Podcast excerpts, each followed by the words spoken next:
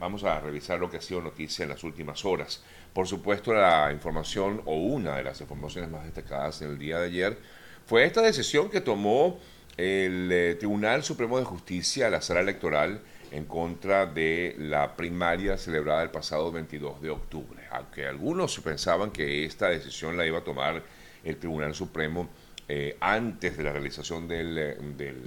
de, como tal de esta elección, lo hizo después, eh, supuestamente tomando en cuenta la presentación o el escrito admitido por el diputado José Brito. sin embargo, bueno, fue después del proceso electoral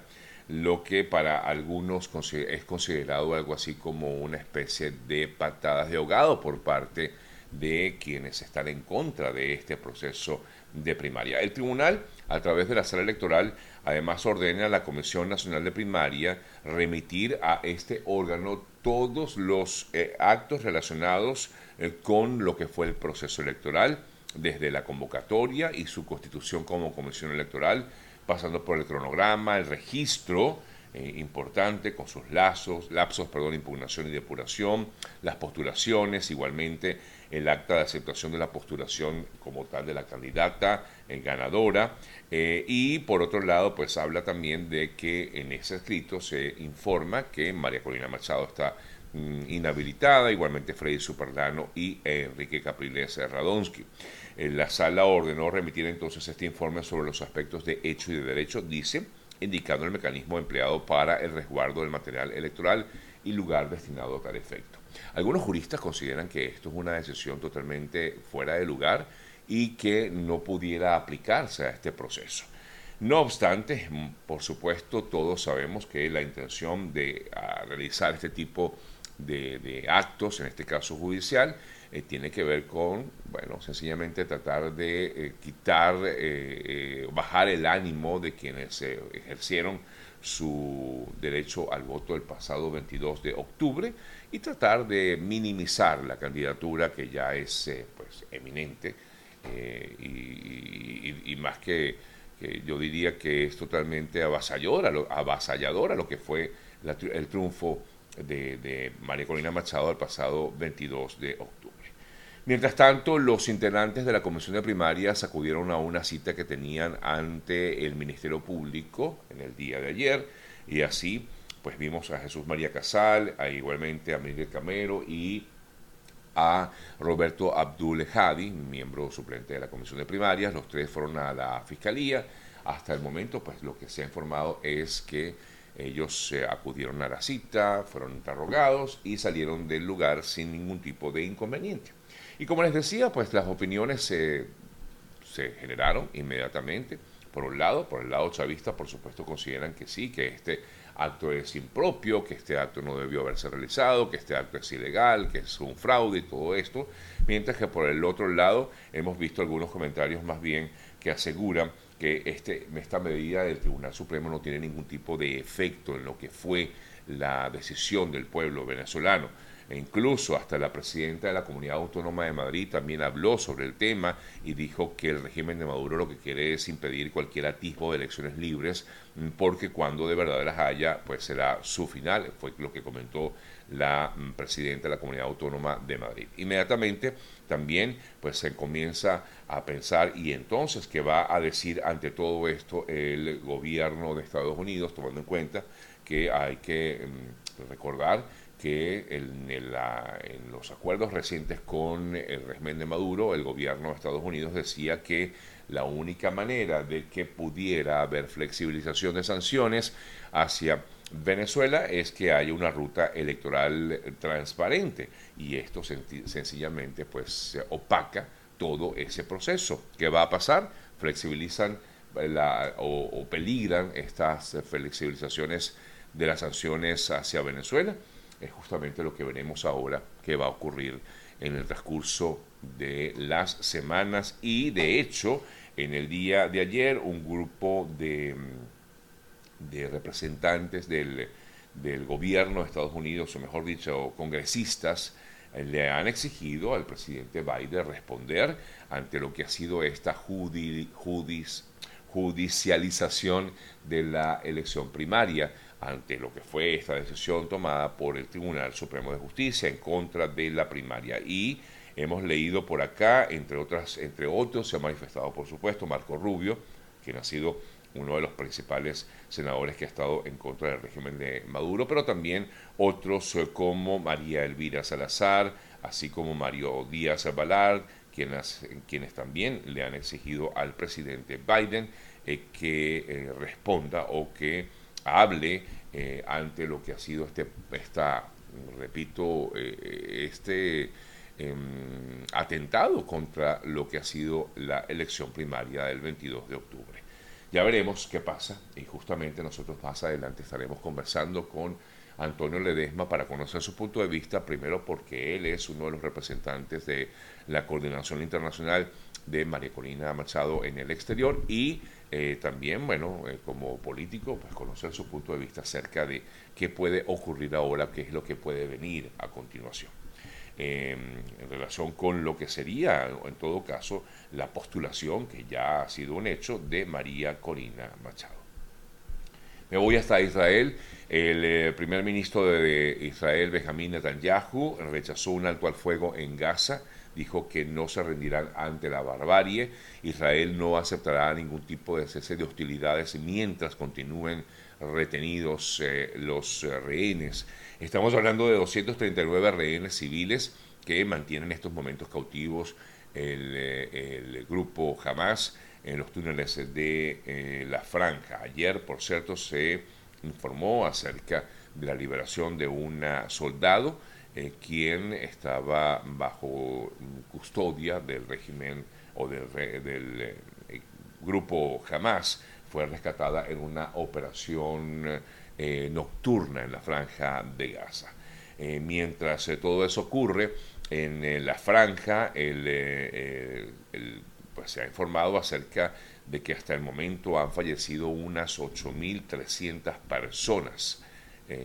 mientras continúa esta escalada de violencia. De hecho, se ha informado y es noticia en el día de hoy eh, que el eh, gobierno de Israel ha informado acerca de que continuará con su eh, incursión vía terrestre hacia la franja de Gaza y noticia de este momento afirma haber abatido a uno de los líderes del grupo Hamas que justamente diseñó parte de los sanguinarios asaltos a los kibbutz el pasado 7 de octubre es una de las informaciones más recientes relacionadas con este tema. Vamos a otras noticias eh, en relación con el reciente tiroteo que se dio en Maine, en el estado de Maine. Pues cinco meses antes del ataque, la familia de esta persona había alertado a la policía sobre su conducta irregular. La salud mental de esta persona que asesinó a 18 la semana pasada se había convertido en una preocupación para sus parientes, lo que generó justamente este llamado de alerta a las autoridades que, por lo que podemos observar, pues se hizo caso omiso incluso a esta a esta solicitud que hizo la familia de este ciudadano Robert Card, eh, quien fue el autor de esta masacre registrada recientemente en Maine en el estado de Maine, aquí en Estados Unidos. Otras importantes informaciones, les eh, comento que continúan desaparecidas eh, las personas con que comentábamos hace la semana pasada, hablábamos con una de las familiares y además periodista en Colombia, eran 36, 36 personas, 33 venezolanos y 3 eh, colombianos que desaparecieron en aguas, en, aguas de San Andrés, en la isla de San Andrés, em, continúan desaparecidas. En el día de ayer aparecieron en, eh, eh, en, Nicaragua, si no me equivoco, eh, aparecieron en las aguas de Nicaragua algunos pasaportes y también algunas pertenencias, razón por la cual pues todavía no se pierden las esperanzas de que puedan ser encontrados. Perdón, en Costa Rica fueron encontrados estos pasaportes y algunos documentos de las personas que iban a bordo de esta embarcación. razón por la cual pues continúan o solicitan que la búsqueda no se detenga eh, para que puedan ser encontrados con bien a estos migrantes desaparecidos en, eh, las aguas de la isla de San Andrés, en Colombia. Bien, son las 8 y 23 minutos de la mañana. Amigas, amigos, a esta hora vamos también a comentarles con muchísimo grado acerca del trabajo excelente que realiza nuestro buen amigo Eoliver Suárez, que es asesor de seguros, para orientarlos ahora que comienza justamente el primero de noviembre, ya mañana, esta nueva temporada de, eh, de lo que es el alistarse o no, o tener un seguro como tal. Por eso los invito a que contacten a, directamente a EO a través de su cuenta en Instagram, que es arroba eo.ayuda, eo.ayuda, o también eh, pueden contactarlo vía Instagram o vía Facebook por, eh, por esta, por esta eh, cuenta o por el número telefónico 954-842-8875, 954-842-8875. Ayer Nicolás Maduro aseguró que el presidente de Guyana tomó el camino belicista, tomando en cuenta de que afirmaba que estaba provocando a Venezuela.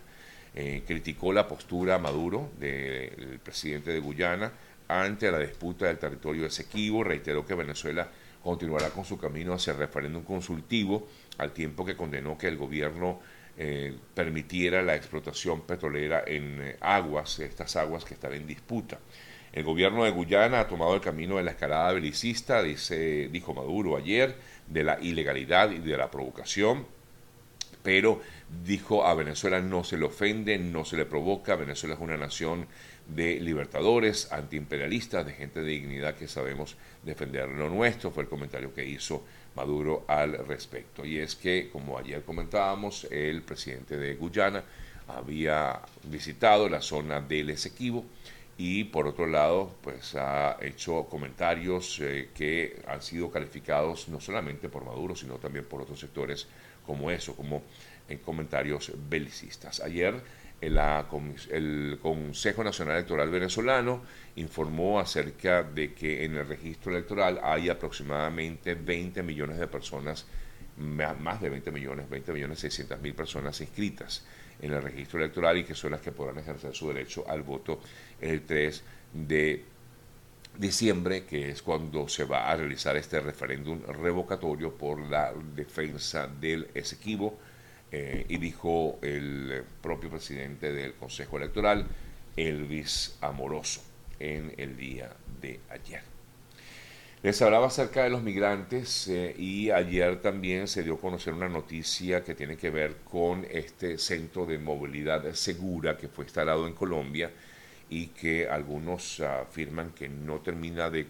digamos, de, activarse, pero ayer también dijo que el gobierno, el Departamento de Estado norteamericano, que del pasado 19 de octubre llegaron a Estados Unidos los primeros venezolanos, de hecho es un grupo de varias familias, tres familias venezolanas, que lograron ser procesadas en este eh, centro de movilidad seguro ubicado en Colombia. Eh, les recuerdan y recuerdan, entre otros, eh, que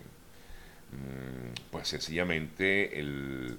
el, centro de procesamiento está allí en Colombia y estaba buscando la información movilidad-segura.org es la página o si están interesados, es decir, si ustedes están en Colombia y quiere hacer su proceso de mm, para solicitar una entrada o algún tipo de refugio o asilo en Estados Unidos desde Colombia, puede llamar al número telefónico 01800 519 0665 01800 519 0665 es el contacto que ellos han eh, solicitado. Me dice Mauro, ajá, ya vi, Mauro, ya me di cuenta. Discúlpame, Mauro, se me pasó. No envié esa información, ni la una ni la otra, ¿verdad? Tampoco, no. Aquí hablando cositas de, de producción. Este. Eh, vamos a ver si me da chance aquí. Eh, ok, bueno, seguimos con más noticias. Son las 8 y 28 minutos de la mañana. Y a esta hora, bueno, también les quiero comentar otras importantes informaciones porque la cifra de fallecidos provocados por el huracán Otis, que entró como huracán de categoría 5 el pasado miércoles a Acapulco, subió a 45 y el número de desaparecidos también se ha incrementado en 47 personas.